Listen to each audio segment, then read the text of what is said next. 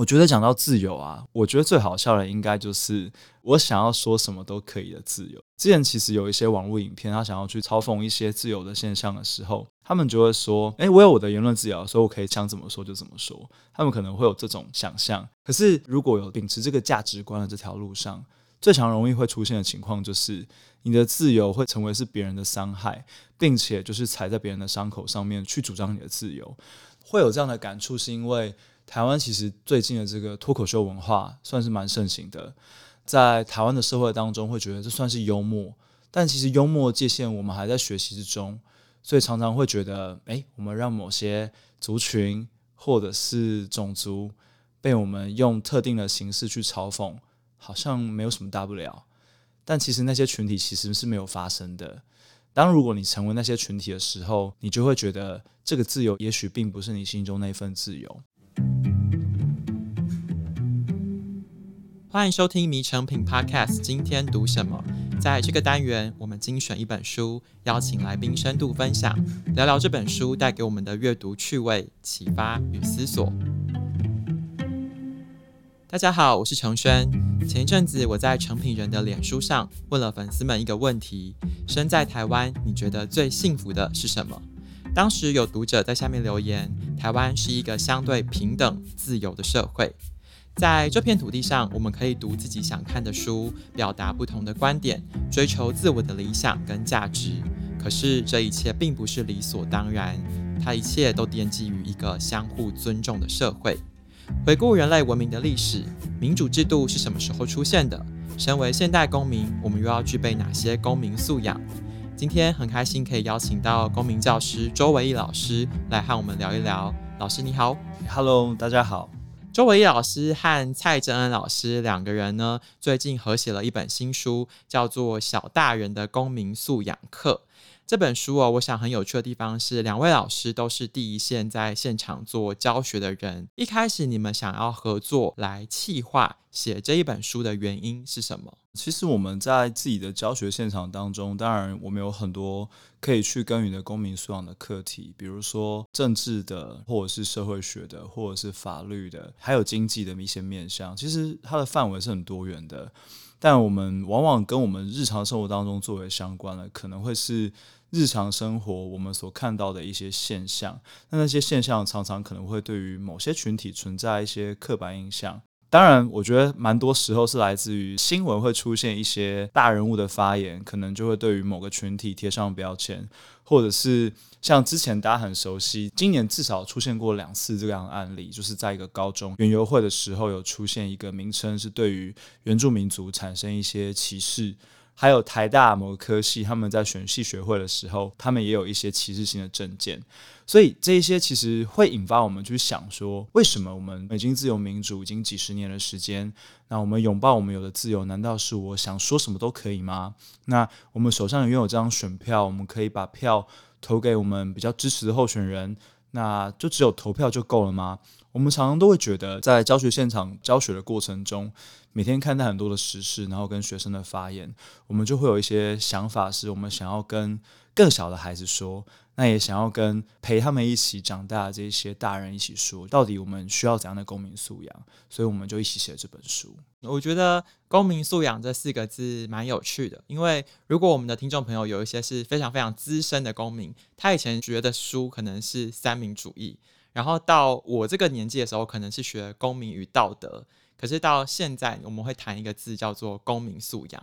我很好奇，你们在第一线的教学现场，第一个是什么是公民素养？第二个是这个东西怎么教？现在的话，因为是比较强调素养导向嘛，那素养导向，我觉得白话来说，就是希望我们把学习到的东西，可以把它转化到生活上，能够解决问题。那希望我们可以应用知识，而不是只有去死读书。我觉得最白话来说，应该是这样。那公民素养的话，它很像是我们现在对于公共议题，还有像是全球的永续发展的一些问题，还有全人类所共同面对的问题，我们有一些。认知或者是思辨的能力，当然除了认知之外，要愿意去关怀，并且能够产生一些行动，这样的一个素养，它能够在很多的情境之下产生影响。比如说，我想大家最近应该有注意到，有一幅画成为社会上的争议，就是帝王条款。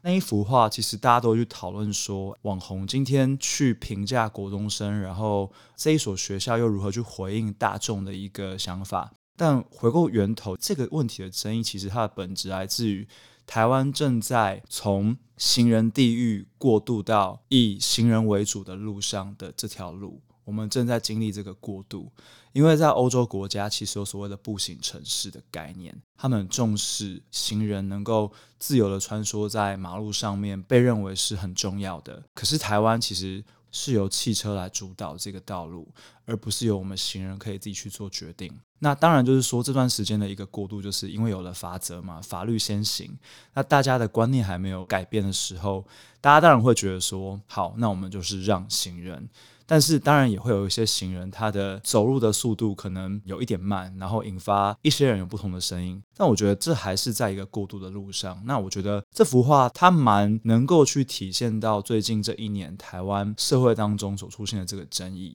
所以我觉得公民素养呢，它不会急着去评价或者是论断一个人他是对或者是错，而是我们会去想这件争议的源头是什么？为什么有人觉得这幅画冒犯了行人？为什么有些人觉得这幅画其实它是一个创意？它的源头其实就来自于我们正在过渡到以行人为尊的一个道路上。其实像唯一刚才说的，整个公民素养涵盖的领域非常多，可能比较大的从俄乌战争同学的讨论，到比较贴近生活，比如你讲的过马路的交通法则。所以在这么这么多的公民素养主题里面，这一次小大人的公民素养课，你们用四个核心关键词贯穿这本书，分别是平等、自由、民主、法治。那我知道，唯一在这本书里面呢，最主要负责的是自由跟民主这两个篇章。一开始，我想要请你跟我们聊一聊，对你而言，民主它的真谛是什么？自由它真正的意义是什么？什么叫民主？什么叫自由？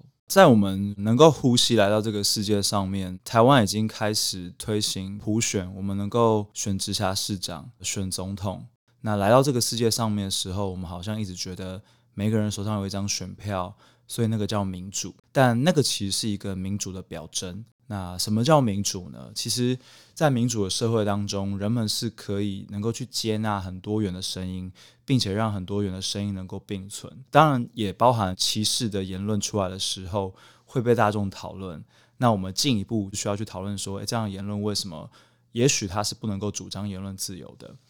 那在民主的这条道路上面，我们当然可以知道说，我们除了手上这一票能够选出我们的领导者，我们可以决定他是谁之外，当然我们也可以去做监督。只不过台湾的民主还正在的努力去学会从投票以外的这件事情去做关注。比方说，我们其实每一次选举都去监督说候选人他的发言是不是真实的。所以像以前也有民间的媒体，他们就会去做候选人的发言的事实查核。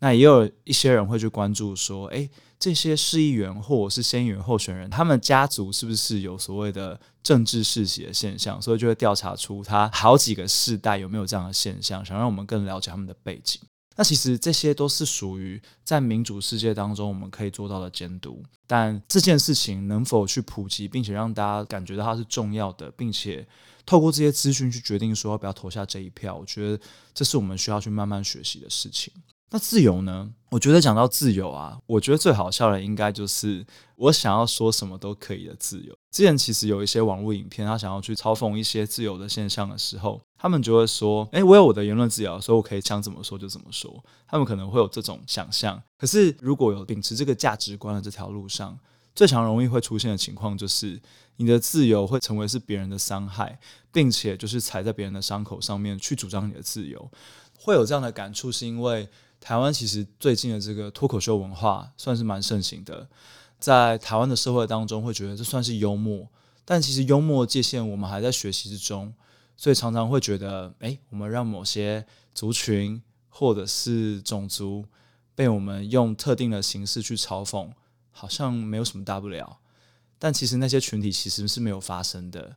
当如果你成为那些群体的时候，你就会觉得这个自由也许并不是你心中那份自由。我这边想要跟听众朋友分享的是，我之前曾经在呃一本书上面看到对于一个自由的一个诠释，想要分享给大家。那这是来自一本书，叫做《跳舞的熊》。那这个自由的概念，其实它在过程中，它其实也去讨论到的是一个共党国家如何过渡到自由民主体制的一个人们他们的冲击跟心境的转折。那书中其实有一句话，它有提到说，自由不只会抚慰我们，也会让我们焦虑、痛苦不安。即使这样，我们依然会渴望，甚至是必须去渴望。那就像民主，它不是来照顾我们的东西，而是我们必须去照顾的东西。并不是自由民主了，我们就会过得幸福快乐。但如果我们没有自由民主的话，我们就会离幸福快乐非常的遥远，而且是越来越远。我觉得这些话蛮能够去反映到的是，它就在我们诞生下来之后，它就已经存在了。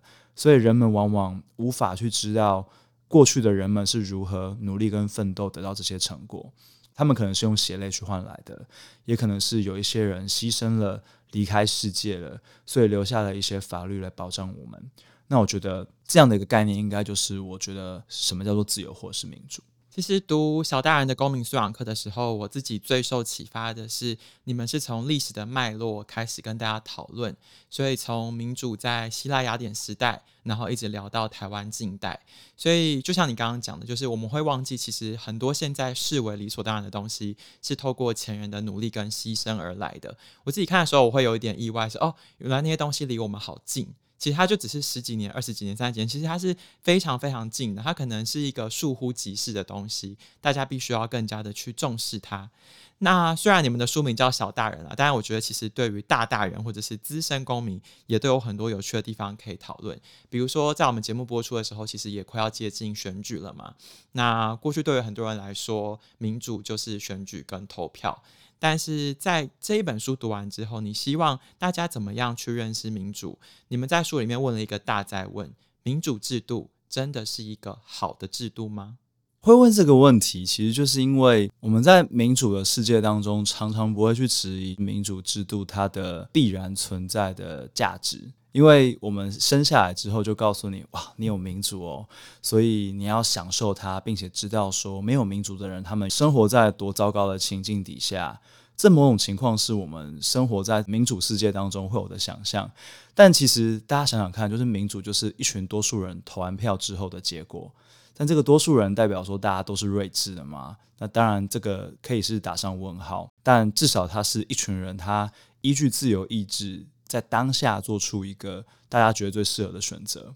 对，所以我觉得这个大哉问就在于，就是说，虽然民主可能未必会带领我们每一个人都赚非常的多钱，然后非常的温饱，因为其实之前有一些公众人物会说，就是啊，不能把民主当饭吃。那可是其实民主它本质的价值，它却不是要喂饱所有的人，而是它是一种生活方式。所以带大家去思考民主本身的限制是在于，并非是说大家投完票之后都能够决定出一个最适合的候选人，但是至少是在当下社会当中，大家认为他是最能够治理一个国家的人。当然，也可能人们会做出错误，可是我们会在历史的教训当中去思考，说我们要选的是一个有能力的人，还是有道德的人？我觉得这些价值会在呃不同的时间点被辩证。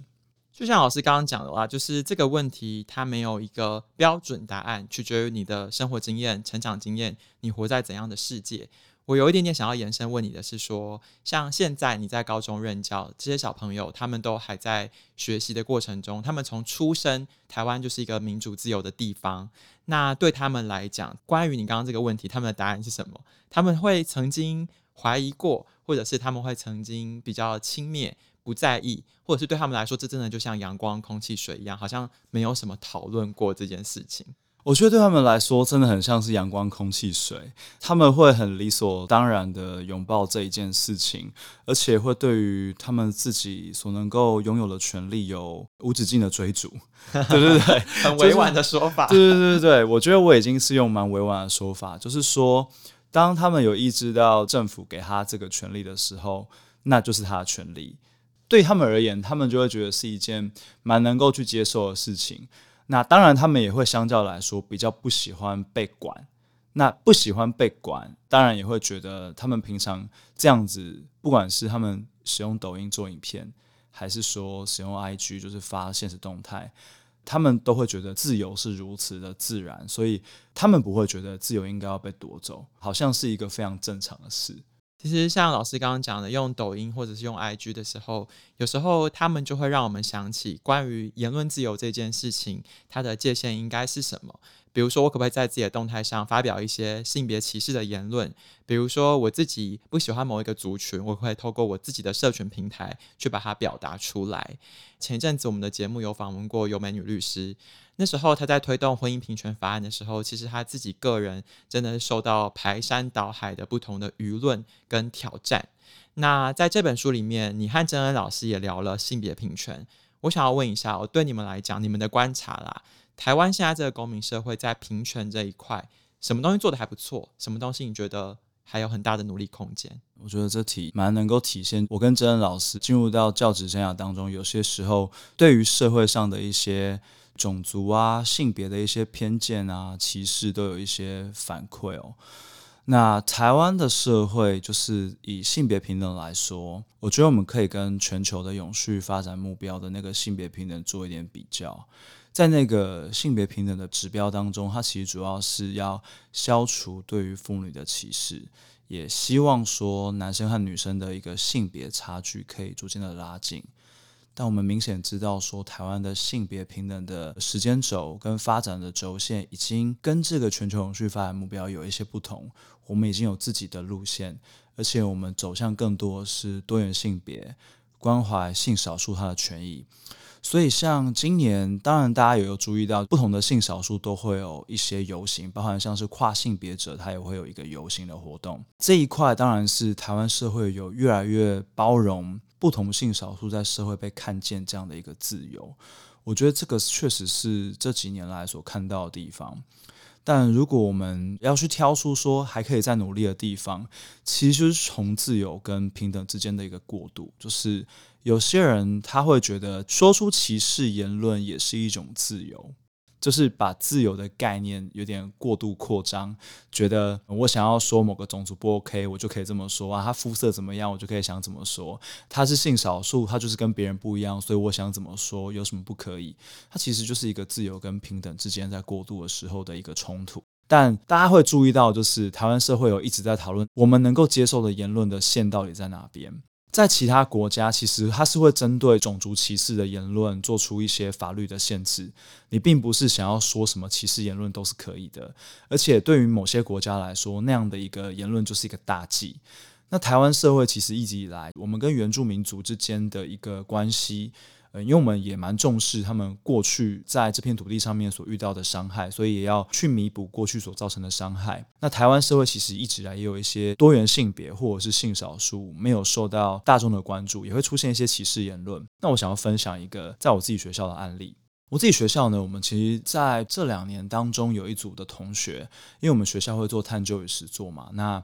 学生他们挑选的是。跨国同性婚姻的一个主题的报告，他们当时候挑选了三组的跨国同性伴侣去做访谈，还有找跨同盟去做访谈，到最后还邀请了其中一组是台湾跟马来西亚这一对伴侣来到学校做演讲。那那一次呢，我们其实是有点紧张的，因为就一个同性婚姻这样的一个主题，要能够在校园里面被讨论。其实有些时候本来就会存在一些不同的声音。那那一次的这个情况，我印象很深刻的是，还是有一些同学会提出一些他们的看法，说你们马来西亚没有做到的事情，为什么你不去找马来西亚政府？为什么要来台湾说台湾的政府没有做到保障跨国同婚？那个时候政府还没有去修法去保障跨国同婚，可是现在除了大陆跟香港这些地方的不同地区的这种伴侣，现在其实是有保障。那那个时候情境就，是他们觉得这一对伴侣来这边，就是诶，为什么你要攻击台湾的法律，不去找你马来西亚？可他们有意识到马来西亚的法律更加的封闭，更不能够去表现他们身为是性少数的身份。当然，就是大家会有一些站在不理解的角度之下会出现这些声音，所以这些言论都还是有。而且在二零一八那时候公投的时候，还有。二零一九的时候，释字七四八号施行法在通过的时候，其实都有很多不同的声音，都会告诉你说：“诶，这样会带来什么坏处？”可是我觉得，就如同尤美女律师所说的，这个社会啊，就是需要让议题被丢出来，然后酝酿一段时间，等到那个时机对的时候，我们就会再往前再跨进一步。唯一，你刚才才有说到说，在我们发表一些言论的时候，很多时候我们会去扩大那个言论自由的解释范围，但在某些国家，其实它是有明确的法律去规范这样子的歧视性言论。那讲到法律，我们就来聊一聊法治这件事情好了。在书里面，你们其实也有跟大家聊到一些些关于法律的议题，比如说法它是人定的，所以它不可能定完之后完美无缺。法律它有一些它的有限性。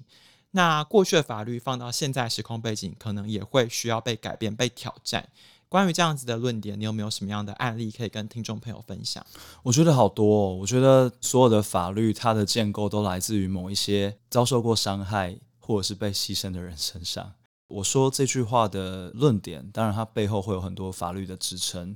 在举这些例子的时候，大家也可以去思考一下。很多的法律的修正、修改，它的进程其实都跟我刚刚所说的有关。为什么呢？像是家暴法，源自于当时候一个受暴妇女长期在家暴的环境中，然后最后面她杀死了她的丈夫。那当时候其实社会都不太能够允许这样的事情发生。那后来家暴法又陆续再去做修正，甚至保障到了同居的伴侣，甚至是同性的同居的伴侣。那到后来，大家有注意到说，其实之前也有发生过类似像恐怖情人的案例。我记得应该是一个大学生，他把想跟他分手的一个女友，也是在他家门口让他离开这个世界。后来也让这个法律去增订了恐怖情人条款，去保护到，即便你不是家庭成员，你也可以被进一步的保障。所以我们可以发现，法律它就是一个不断的看到一个我们需要去进一步去保障。要扩大保障范围，然后我们就去进一步的让我们的立法委员去做修正。那也是因为大家开始重视到这些问题，所以法律才会持续不断去做改变。但如果更往上或更深去讨论，我们可能有一点哲学的命题，就是。恶法亦法，或是恶法非法，在这本书里面，虽然你们两个都是老师，但你们并不是直接把答案写在这个书里告诉大家。你们常常提出很多的问题，希望读者在读这本书的时候可以进一步的去思考。那我举一个例子好了，比如说过去几年疫情很严重的时候，我们的传染病防治法它会限制我们的自由。那如果这时候有学生跑来问你说：“老师，我觉得这个法律很奇怪，为什么因为要防止 COVID-19，我就不能出门，我就必须戴口罩？”这个法律合理吗？老师，你可以跟我解释一下吗？其实关于像这样的问题啊，因为当时候在 COVID 的时候，确实有蛮多这样的争议嘛，就是高中以下的师生是被禁止出国的，然后医护人员也有被禁止出国。那其实当时候都有引发蛮大的争议，大家就会讨论说，诶，到底哪一边的法律有做这样的规范？当然，当时候我们的政府的说明是引述当时候 COVID 的特别条例。那个时候，它的特别条例的第七条，他说，中央流行疫情指挥中心的这个指挥官，为了防治控制疫情的需要，得实施必要之应变处置或措施。